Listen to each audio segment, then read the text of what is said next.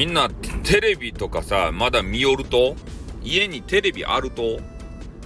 まあね同居してる方とかで言うとまあ親御さんがねテレビ持ってたりとか、まあ、そういう部分があると思うんですけど、まあ、今からの若い人ってさほとんどテレビとか見らんじゃないとや。うんなんかそげな風なことを思うわけですよ。でそういう層をターゲットにしたねあのななんかドドドンキドンキホーテとかいうところ。ね？ドンドンドンドンキーとかやつ。ドンキホーテみたいな。なんか変な歌の店。あのペンギンがおるところ。あそこで言うと、えー、そういうねテレビとか全く見られない、えー、なんかインターネット専用のテレビ。まあ、モニターじゃないのかっていう風な話もあるんですけど、えー、そういうのを売り出してもうめちゃめちゃ売れよると。いう話を聞いたことがございます。確かにねもうテレビ映らんでいいもんね。うんだって特にテレビ面白くないじゃないですか。なんならねこうずっと YouTube を見とった方が面白いもん。YouTube ね？あの宮迫ですとかいうおじさんが YouTube に来たじゃないですか。それで牛牛宮城牛牛のあの竜宮城みたいなやつあれを今やりよんすよ。焼肉屋さんをねあの出店させようと思って。でいろいろねこう内装にお金かけすぎだとか、えー、料理がねこう見た目よりまずいんだとかね。あの頭をさ半分、えー、なんか変な変な地帯が 髪の色に染めた光さんとかね。そういう人があの牛宮城のメニューを食べてねダメ出しするやつとか。でそういうのめっちゃ面白いんですよ。宮迫ですがねちょっとシュンとなるとことかね。あれままだ回転してないんですかね牛宮城って。あれ YouTube でちょっとずっと経過を見てるんですけどね。そういうのを見るのも面白いし、えー、猫がさにゃんこがね、えー、布団とかをふみふみふみふみするあれを見るだけで癒されるじゃないですか。そういうのをずっと見るだけで。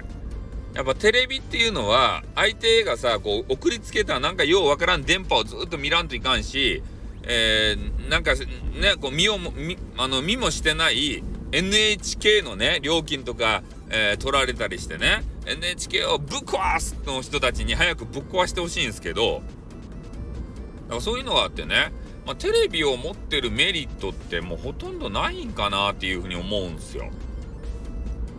ねえ。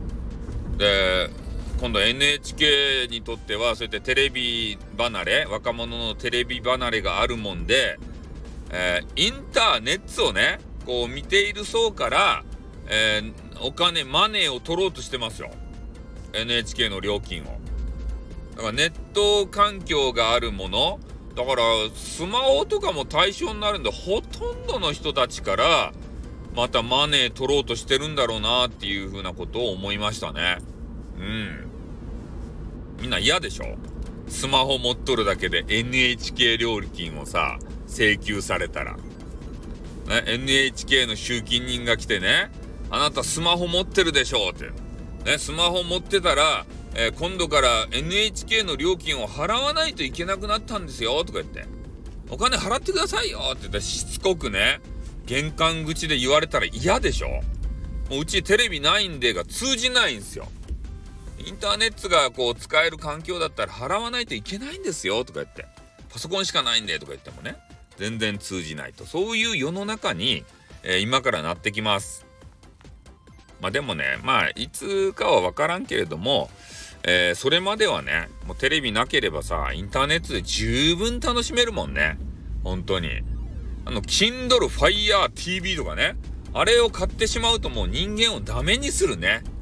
あ、最新式のやつをね、買うたわけですよ。そしたら、ね、声でさ、もういろいろ検索できるし、ね、もうつけたそばからね、もうテレビを支配できるんですよ。あれが。YouTube 買ったら。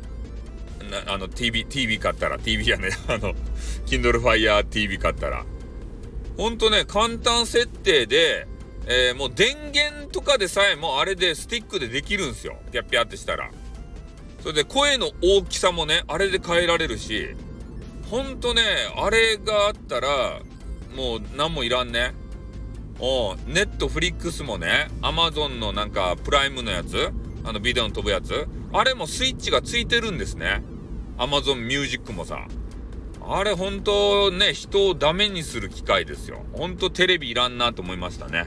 ということで今日はテレビについて語らせていただきました。じゃあこの辺で終わります。あってーんにょ